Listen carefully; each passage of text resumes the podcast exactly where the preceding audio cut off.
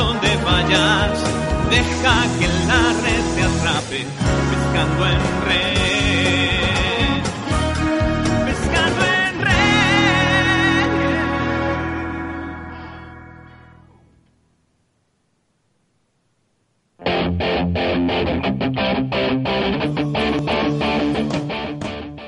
Radio Virtual Pescando en Red presenta De la Misa a la Mesa, conducido por el Padre Juan Mesa. Ni a sabios ni ricos, tan solo quieres que yo te siga.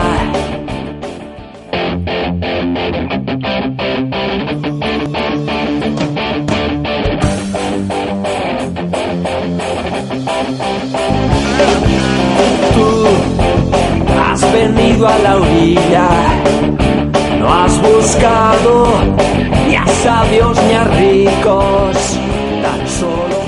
Hola, hola, hola, hola, bienvenidos a todos y a todas los hermanos y hermanas que están escuchándonos a través de tu radio Pescando en Red, tu mejor alternativa en música católica. Nuevamente es el lunes y nos encontramos meditar la palabra de Dios de cada domingo. Así que hoy día vamos a meditar las lecturas del domingo 22 del tiempo ordinario ciclo A, o sea, del domingo 3 de septiembre. Pero antes vamos a orar, vamos a ponernos en presencia del Señor para pedirle su gracia. En el nombre del Padre y del Hijo y del Espíritu Santo. Amén. Señor, te damos las gracias porque siempre nos escuchas, por más que nuestras oraciones no siempre son perfectas o no tienen las palabras adecuadas para llegar a ti y a tu majestad, sin embargo tú siempre escuchas nuestras humildes oraciones y el Espíritu Santo que habita en nosotros las perfecciona y las lleva a tu altar. Te rogamos, Señor, que tu Espíritu Santo ilumine nuestra mente y nuestro corazón para interpretar las escrituras. Amén. Hmm. Pues bien, empecemos con un canto precioso de nuestra compatriota Gisela Sixia y ella nos dice que la misión de todo cristiano es conquistando almas para Dios. Cuando escuché tu voz, sentí en mi corazón tu llamado y esa voz en mi interior no es otra cosa que tu voz llamándome, diciéndome estarás a mi lado. Quiero vivir la vida conquistando almas para Dios. Quiero vivir la vida servicio de mi Dios. Quiero vivir la vida. Quiero vivir la vida. Hacer que toda la tierra conozca tu nombre, el nombre de Dios.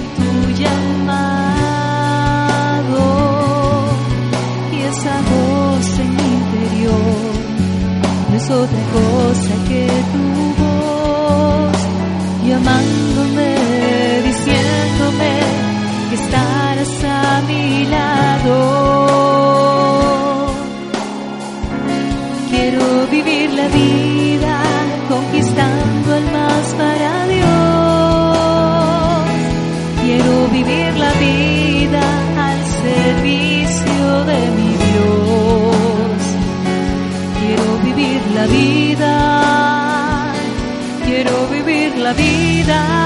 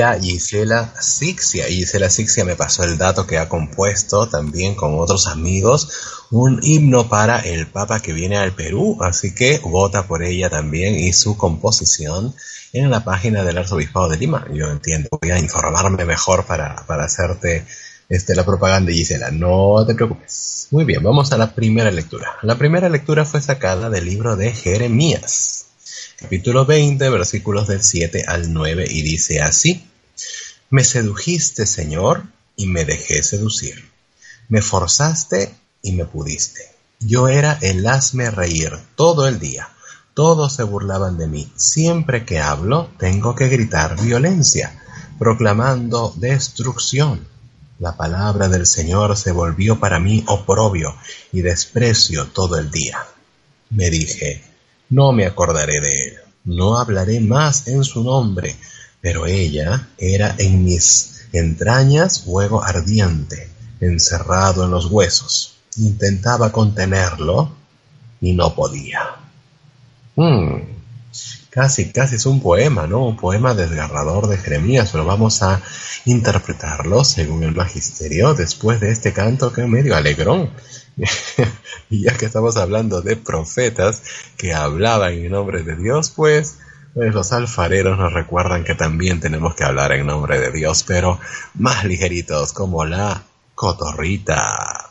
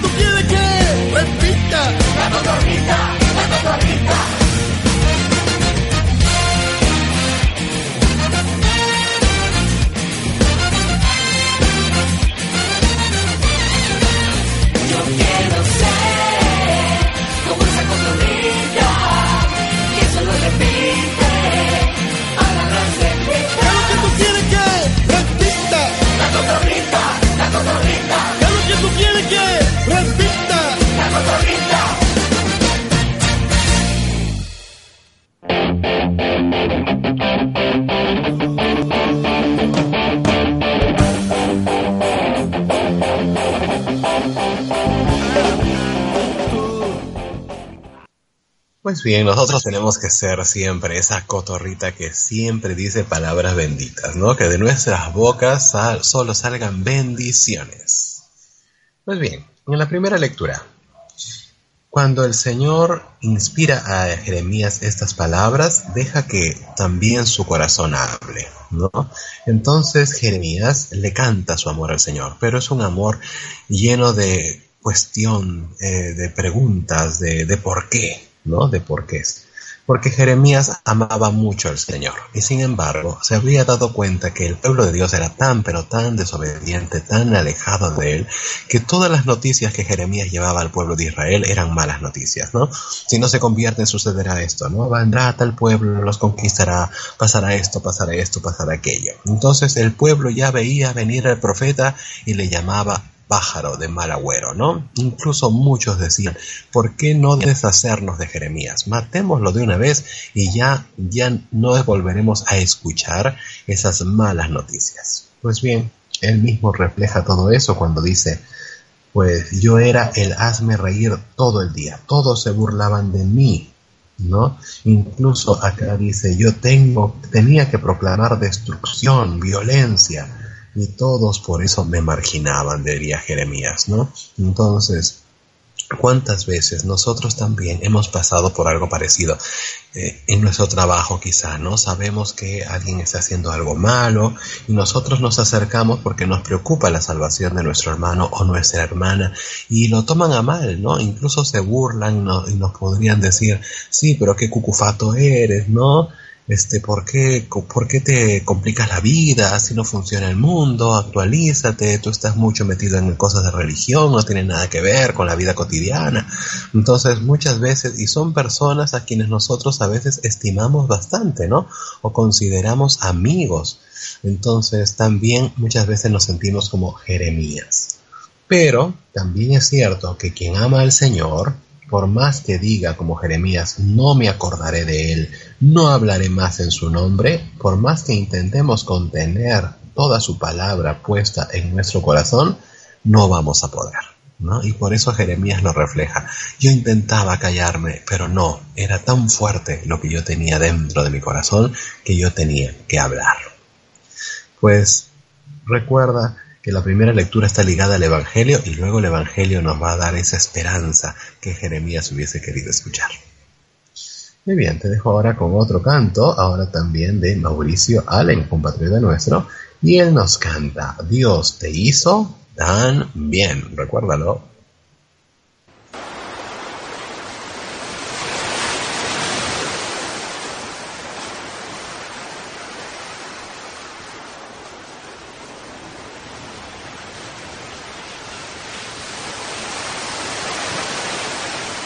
Dios te hizo tan bien, no se equivocó. Eres solo el reflejo de un trabajo bien hecho, un retrato de amor. Dios te hizo también. Contigo no descanso. Y es que aunque pasen los años, horas, meses y días, tú te pones mejor. Y Dios te hizo también. Contigo no escatimó. Y es que todo lo bueno y más hermoso del mundo está en tu corazón. Cuando Dios pensó en ti, no hizo más que sonreír e hizo un tatuaje de tu nombre en su mano. Cuando Dios pensó en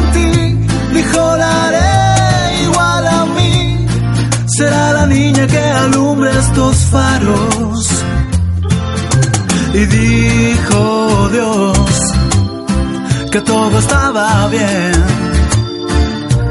Todo estaba muy bien. Y dijo Dios que todo estaba bien. Todo estaba muy bien. Dios te hizo también. Y es que cada milímetro en tu cuerpo fue calculado por Dios. Dios te hizo también y a la tierra te mandó. Has sido el regalo perfecto, no hay casualidad, no, no, no. Cuando Dios pensó en ti, no hizo más que sonreír, hizo un tatuaje de tu nombre en su mano. Cuando Dios pensó en ti, dijo la haré igual a mí. Será la niña que alumbre estos faros. Y dijo Dios que todo estaba bien. Todo estaba muy bien. Y dijo Dios que todo estaba bien. Todo estaba muy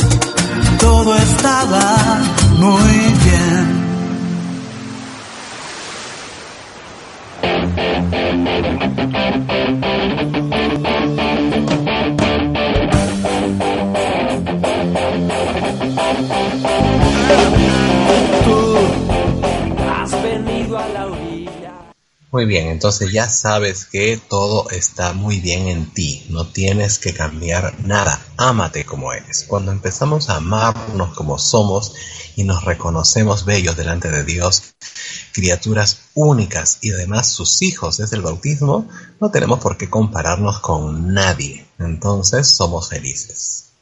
Saluditos, saluditos a los que me han puesto like en mi... No, no es el mío, sino en la página de Facebook de la radio. Me ha puesto Les Peña, Areli Rodríguez y los que trabajan en Pescando en Red. Y me han puesto Me encanta Susana Plasencia, Shirley, Fátima, Uculmana, Malki y Patricia Albán. Así que muchas gracias por poner su like y su me encanta. Vamos a actualizar para ver quién más ha escrito por aquí. Vamos al Salmo, Salmo 62. Y decíamos, mi alma está sedienta de ti, Señor Dios mío. Mi alma está sedienta de ti, Señor Dios mío. Oh Dios, tú eres mi Dios, por ti madrugo. Mi alma está sedienta de ti. Mi carne tiene ansia de ti, como tierra reseca, agostada sin agua. Como te contemplaba en el santuario, viendo tu fuerza y tu gloria. Tu gracia vale más que la vida, te alabarán mis labios. Toda mi vida te bendeciré y alzaré las manos invocándote. Me saciaré como de enjundia y de manteca, y mis labios te alabarán jubilosos. Porque fuiste mi auxilio, y a la sombra de tus alas canto con júbilo. Mi alma está unida a ti, y tu diestra me sostiene. Hmm, bonito, ¿verdad? Y es porque el Salmo refleja la confianza que tiene el creyente en Dios. Y es la misma confianza que tenía Jeremías. Por eso es que a pesar de que lo, lo querían matar, porque de hecho lo quisieron matar, a pesar de que también le tiraron muchos golpes, a pesar de que se reían de él, se burlaban, le decían, eres un loco, no estás realmente enviado por Dios, sino que estás loco y por eso dices locuras. Pues por más que nadie le creía, a pesar de que después se cumplía lo que él anunciaba, pues él seguía confiando en el Señor, porque él era realmente esa agua que necesitaba su ser, que era una tierra reseca. Así de urgente es como el alma necesita a su Dios. Muy bien, ahora te dejo con otro cantito. Y este canto es de Alan Becerra, de Arequipa. Y él nos canta, ¿cuántas veces?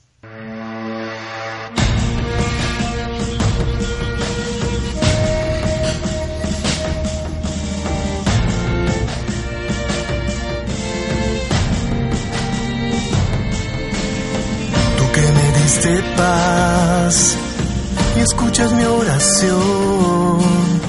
Reposo mi alma en ti, por ti puedo vivir. Tú que diste la vida por mí, sanaste la herida de mi corazón. De mañana escuchas mi voz y ahora te puedo sentir me bendices tan solo dejarme sentir tu presencia, llegar hasta ti, postrarme a tus pies. Cuántas veces me viste caer, extendiste tu mano y yo la ignoré.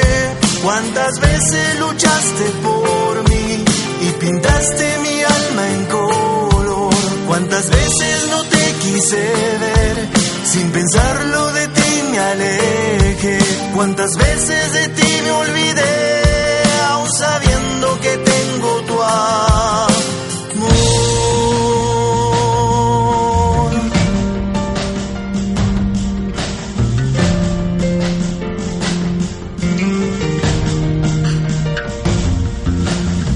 Tu fuego me alcanzó, me diste salvación Bendito seas Dios, a ti quiero seguir. Tú que diste la vida por mí,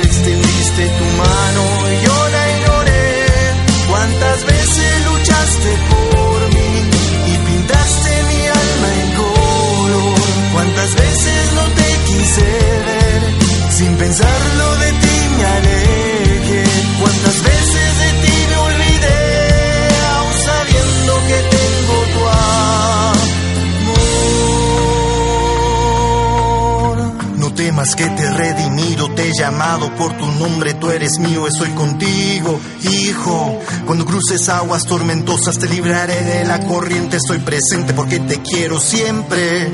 Te amo tanto que mi vida di por ti en el Calvario, mi sangre derramé por ti en la cruz por darte luz.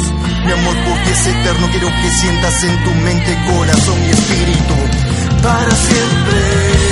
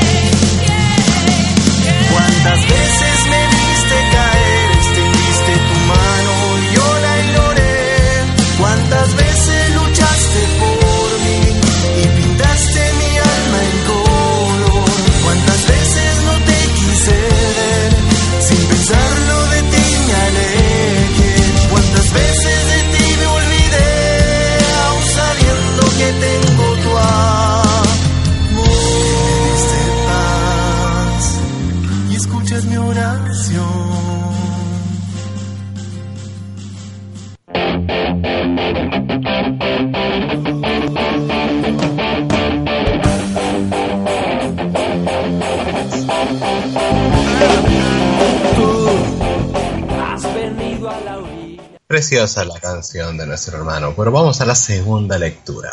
La segunda lectura fue sacada del apóstol San Pablo a los romanos en su carta, en el capítulo 12, versículos del 1 al 2. Y es pequeñito el fragmento que leímos el día de ayer. Dice así. Les exhorto, hermanos, por la misericordia de Dios, a presentar sus cuerpos como hostia viva, santa, agradable a Dios. Este es su culto razonable y no se ajusten a este mundo, sino transfórmense por la renovación de la mente para que sepan discernir lo que es la voluntad de Dios, lo bueno, lo que le agrada, lo perfecto. Oh, preciosa también, ¿eh?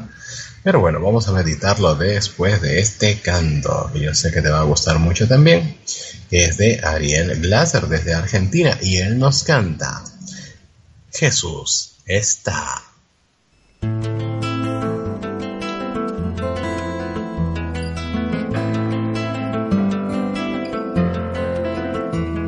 Si es duro el tropezón o la caída, si ya no tienes fuerzas para andar, no importa cuánto sea el sufrimiento ni cuánto tu alejamiento, Jesús está él soportó llevar ese madero para ganar tu vida y tu amistad.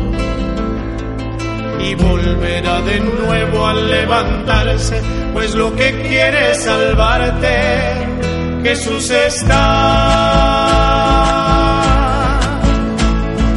Allí donde tu corazón se entrega, allí donde ya no hay más que esperar,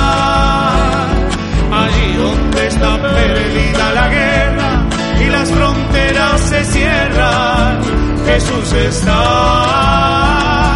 Allí donde el palmar se hizo desierto, allí donde la flor marchita está, allí donde perforan tus heridas, piensa que hay una salida, Jesús está.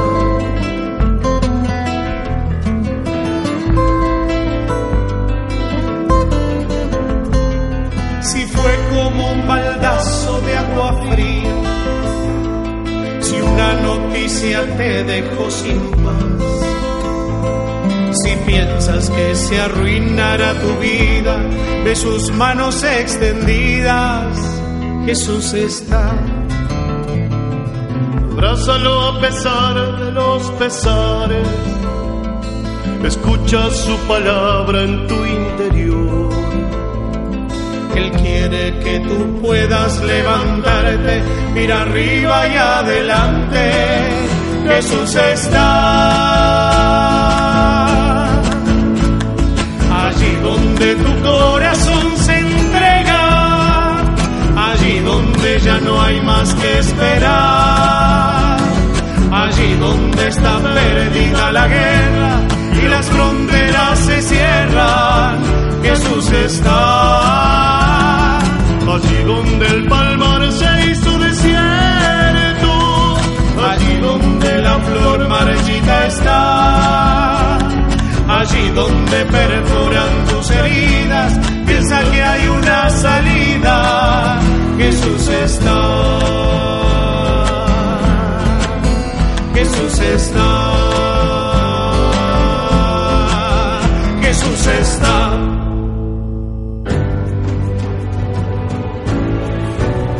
Ya no vivo yo, es Cristo quien vive en mí.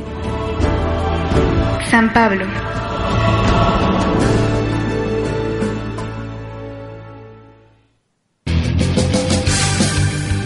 A toda mi gente zanahoria, soy Luis Enrique Ascoy y quiero invitarlos a visitar nuestra librería Tenax Todo lo último en material pastoral, discos compactos, DVDs, libros, cancioneros, denarios, rosarios, imágenes, polos, etc. a precios promocionales al alcance de tu bolsillo. Puedes visitarnos de lunes a viernes de 9 de la mañana hasta las 5 de la tarde y los sábados de 9 de la mañana hasta la 1 de la tarde.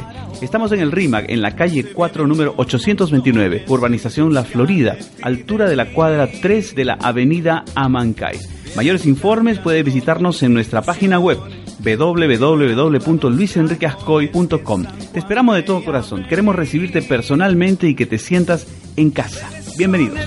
Con sus leones, con sutiles prohibiciones. Queridos amigos de Lima y alrededores, soy el Padre Ángel Espinosa de los Monteros. ¿Qué tal amigos del Perú? Yo soy Pacho Bermeo. Para mí es una alegría poder saludarlos. Voy a tener el placer, el orgullo, el honor de acompañarlos. El próximo 17 de septiembre tendremos el quinto encuentro de comunidades matrimoniales. Ahí estaremos junto con mi familia compartiendo un día de profunda experiencia de Dios. Vamos a crecer como matrimonio, como familia. Donde vamos a descubrir cómo el amor se enciende. Porque todos tenemos algo que perdonar, algo, alguien a quien pedirle perdón. Concha Acústica del Campo de Marte. Entradas en Teleticket de WOM y Metro y en Librería Salesiana y San Pablo. Enciende el amor 2017.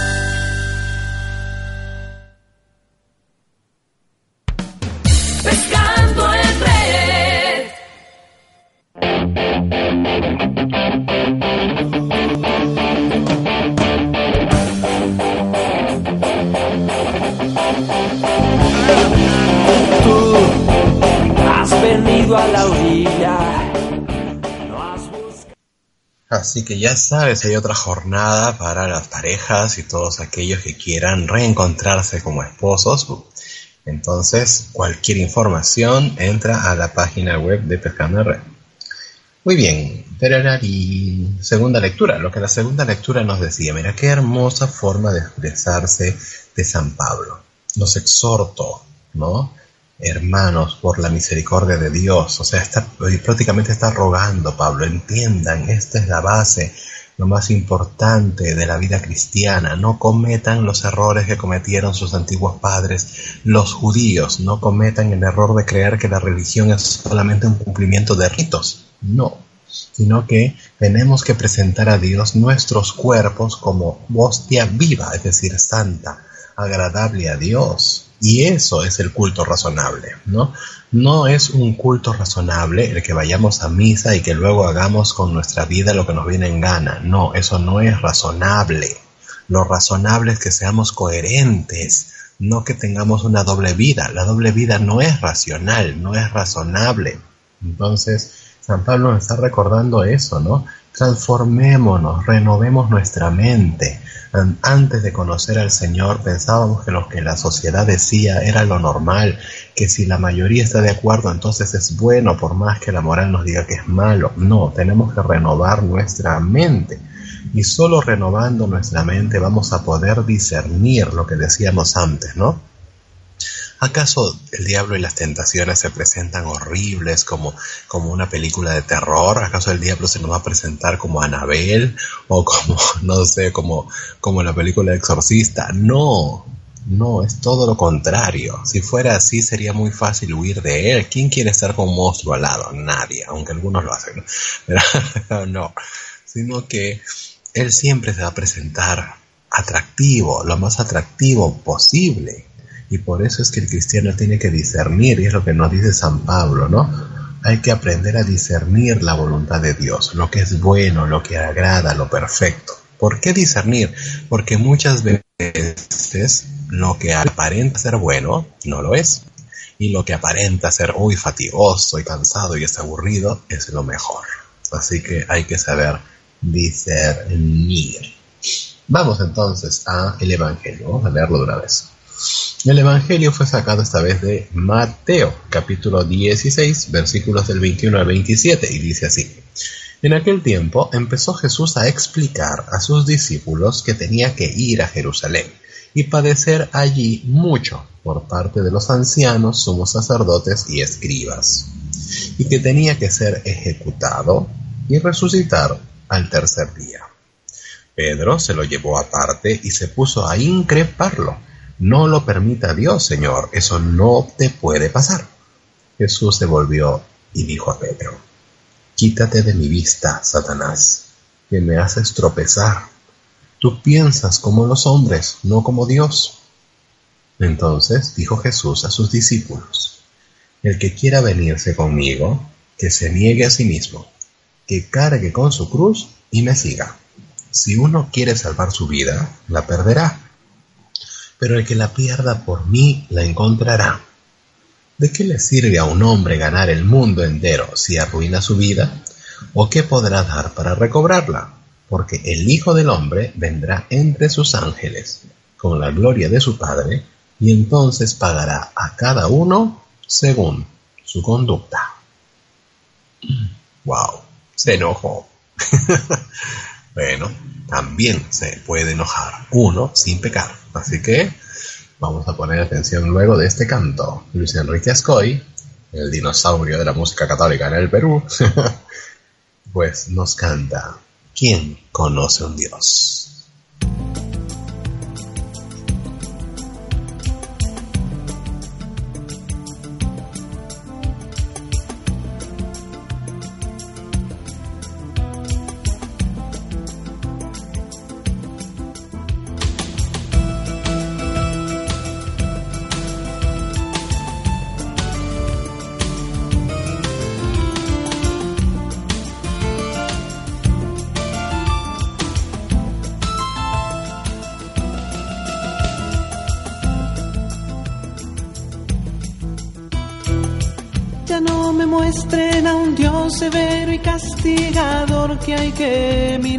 Mirar de abajo, que juzga siempre con su reglamento en la mano.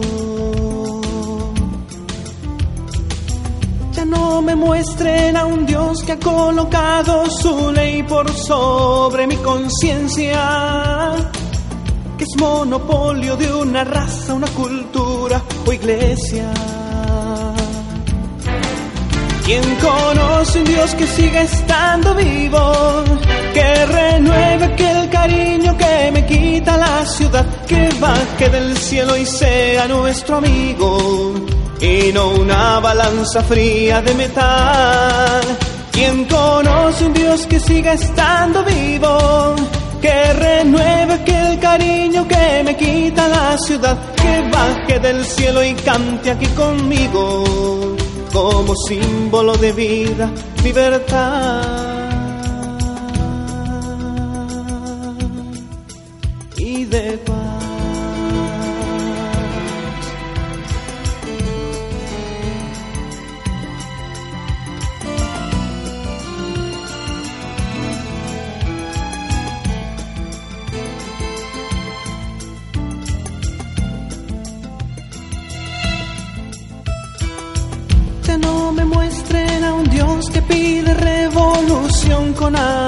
En las manos, que no se deja tutear y para siempre llorando.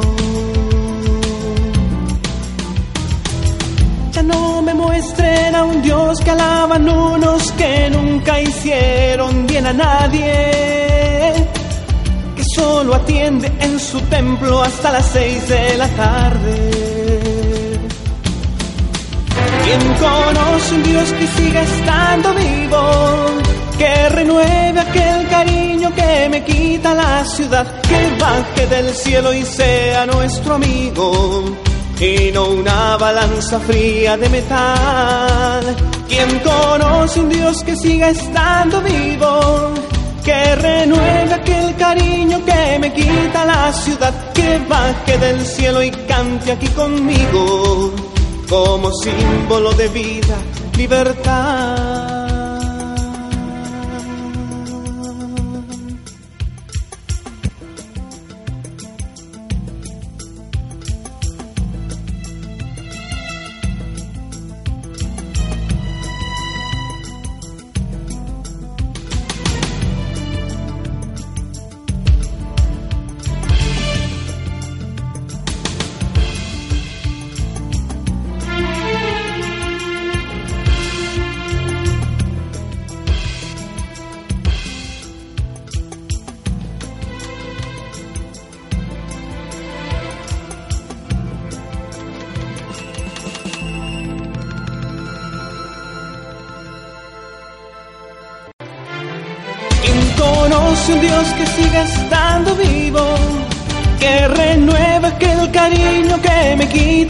Ciudad, que baje del cielo y sea nuestro amigo, y no una balanza fría de metal. Quien conoce un Dios que siga estando vivo, que renueve aquel cariño que me quita la ciudad, que baje del cielo y cante aquí conmigo como símbolo de vida, libertad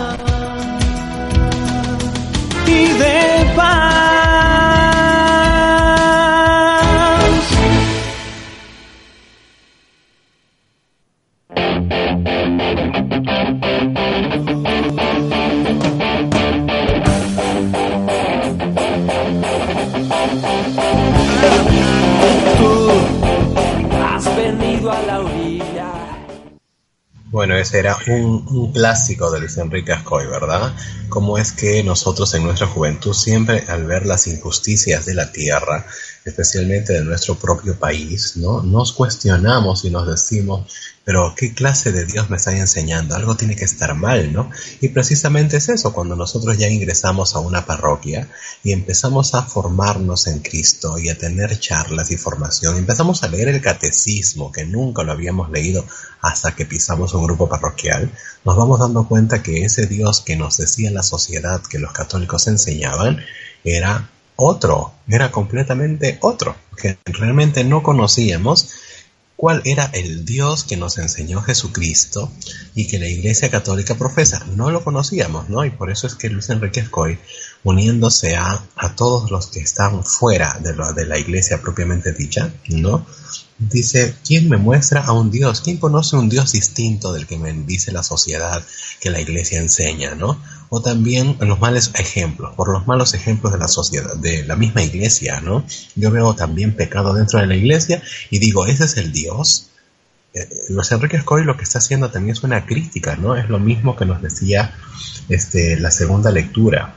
Nosotros, por más que seamos católicos, por más que estemos dentro de la iglesia, si nosotros no renovamos nuestra mente, es decir, no nos volvemos razonables, coherentes con nuestra fe en lo que creemos y vivimos, vamos a escandalizar a tantos, ¿no? Y algunos de ellos van a decir, no, no vale la pena ser de la iglesia porque mira, si él va a la iglesia y todo eso, y sin embargo, mira cómo estafa, mira cómo trata mal a la gente, mira cómo es, ¿no? Entonces, ese, es el grito de que muestren al verdadero Dios, porque si existe Dios no puede ser así. Pero bendito sea Dios que en nuestra iglesia no solo hay pecado, hay mucha santidad, hay mucha santidad, ¿no? y no solo de los canonizados, porque algunos dirán, pues bueno, ahí es santo, pero ahí está muertito, no, sino también hay muchos santos vivos. Yo sé que sí, a mí me consta, yo conozco muchos sacerdotes santos, religiosas santas, laicos santos, yo los conozco pero tienes que estar dentro. Para poder conocerlos tienes que estar dentro. Hmm. Muy bien. Entonces, el Evangelio. ¿El Evangelio qué nos decía? Pues nos mostraba el grave error de Pedro, ¿no? ¿Cuál es el error de Pedro? Pues no solo de Pedro, no, no hay que chacar a Pedro, sino que, pues, el mismo error de Pedro podemos cometerlo nosotros. ¿Cuál es el error entonces? ¿Por qué es que mereció que Jesús le llamara Satanás? Aquí hay una cosa que nosotros tenemos que recordar, ¿no? Bueno, no estuvimos presentes, no estuvimos presentes en la guerra angélica del cielo antes de la creación cuando Satanás se condenó, no estuvimos presentes, ¿no?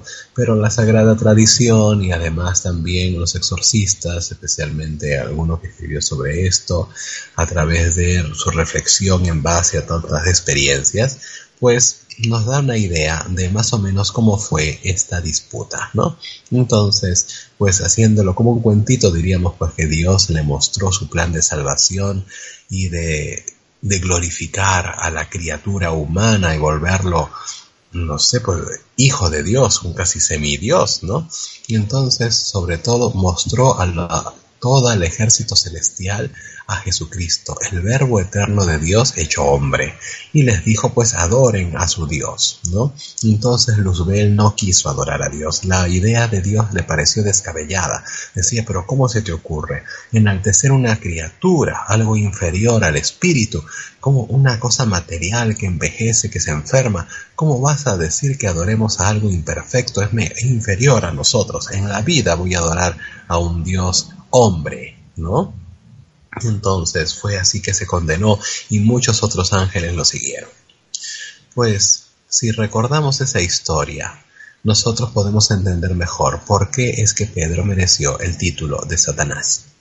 Pues porque él estaba haciendo exactamente lo mismo. Jesús estaba planteando la, salvación, el plan de salvación que Dios tenía para con él. No quería que se diera como Dios lo quería, sino como él creía que era lo mejor. ¿Te das cuenta?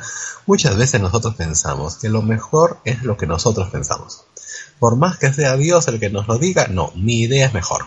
¿Por qué? Porque lo racional, yo digo, no, lo más lógico es esto, que no sé qué. No, pero hay un, límite para todo.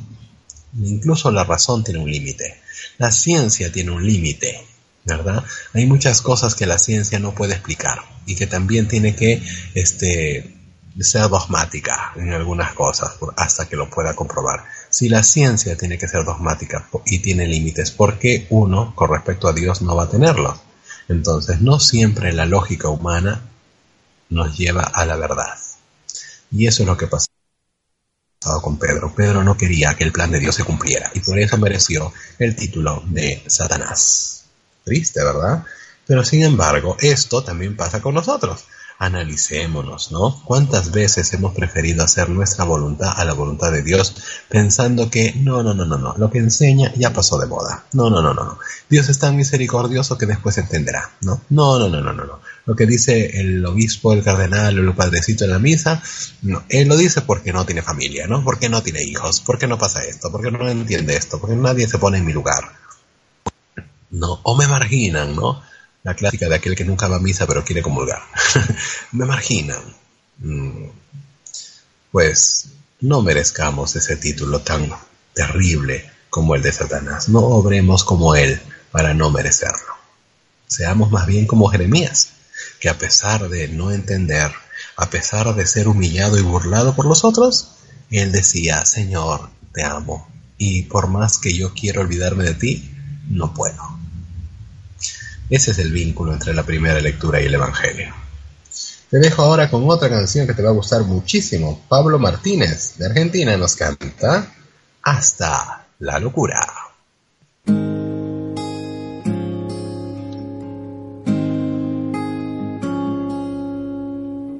Me puede faltar todo en la vida puede faltar hasta la Pero nunca quiero que me falte el deseo de amarte hasta el final.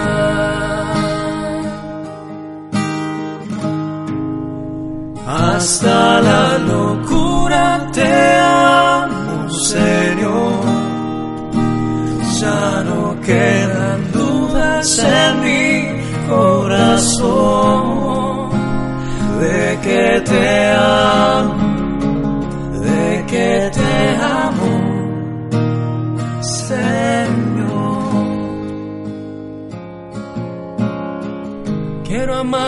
hasta el extremo. Sin reservas darme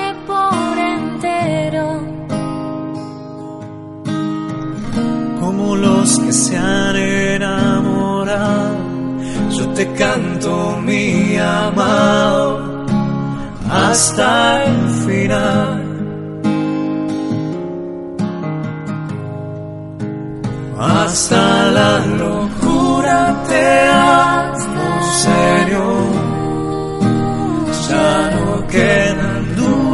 en mi corazón de que te amo, de que te amo, Señor.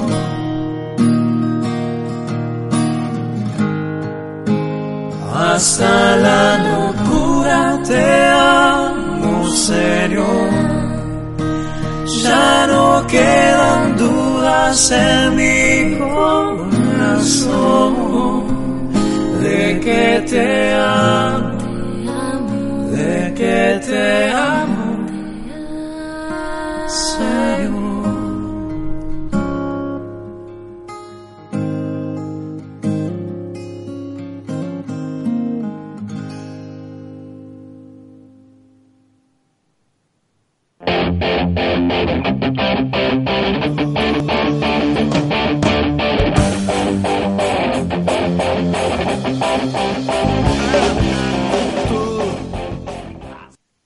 Preciosa esa canción, a mí me encanta y cada vez que hago una hora santa personal yo siempre pongo esa música a mi lado. Pues bien, ahora el pro momento que ya extrañaba porque siempre me alargaba y nunca llegaba. Con ustedes, nuestro Radio Llorón.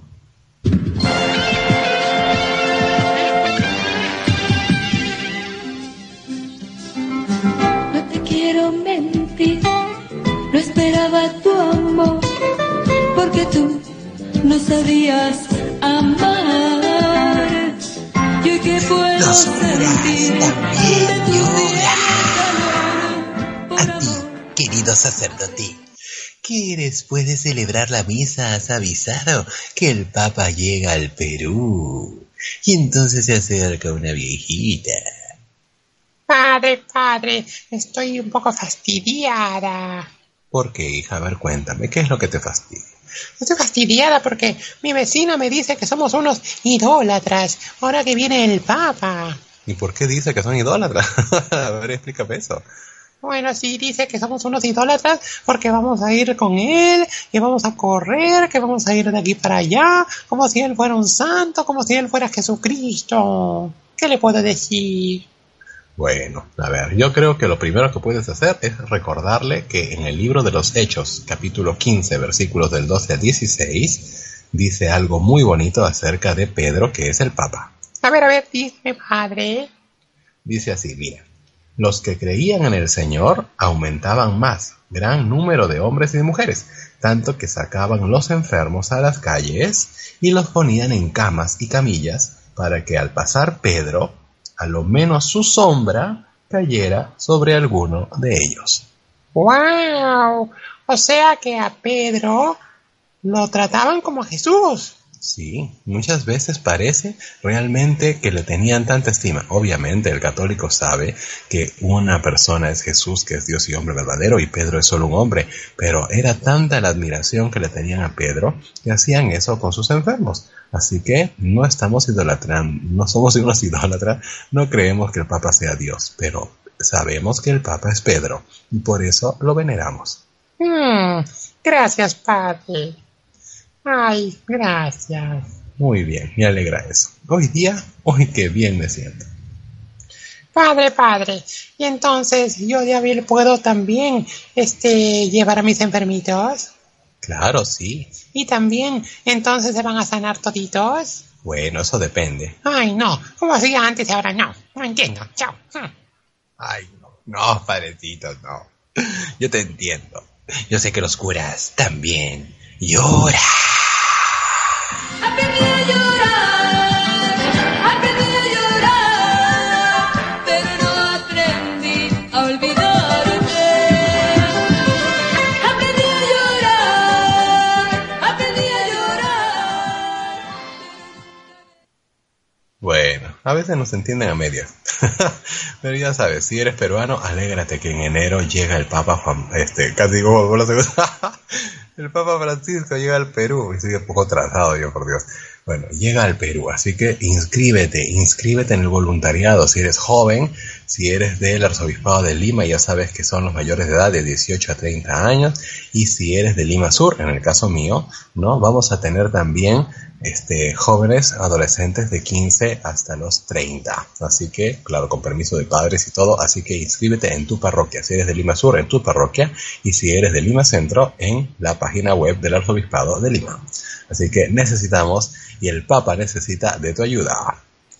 Te doy la bendición. El Señor te bendiga en el nombre del Padre y del Hijo y el Espíritu Santo.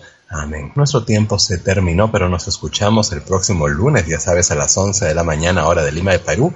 Y la repetición a las 7 de la noche también en horario de Lima, Perú. Te quiero mucho, un abrazo, bye.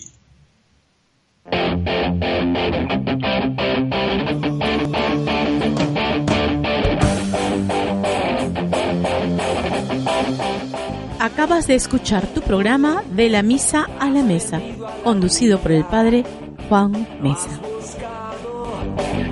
Sabios ricos, tan solo quieres que yo te siga.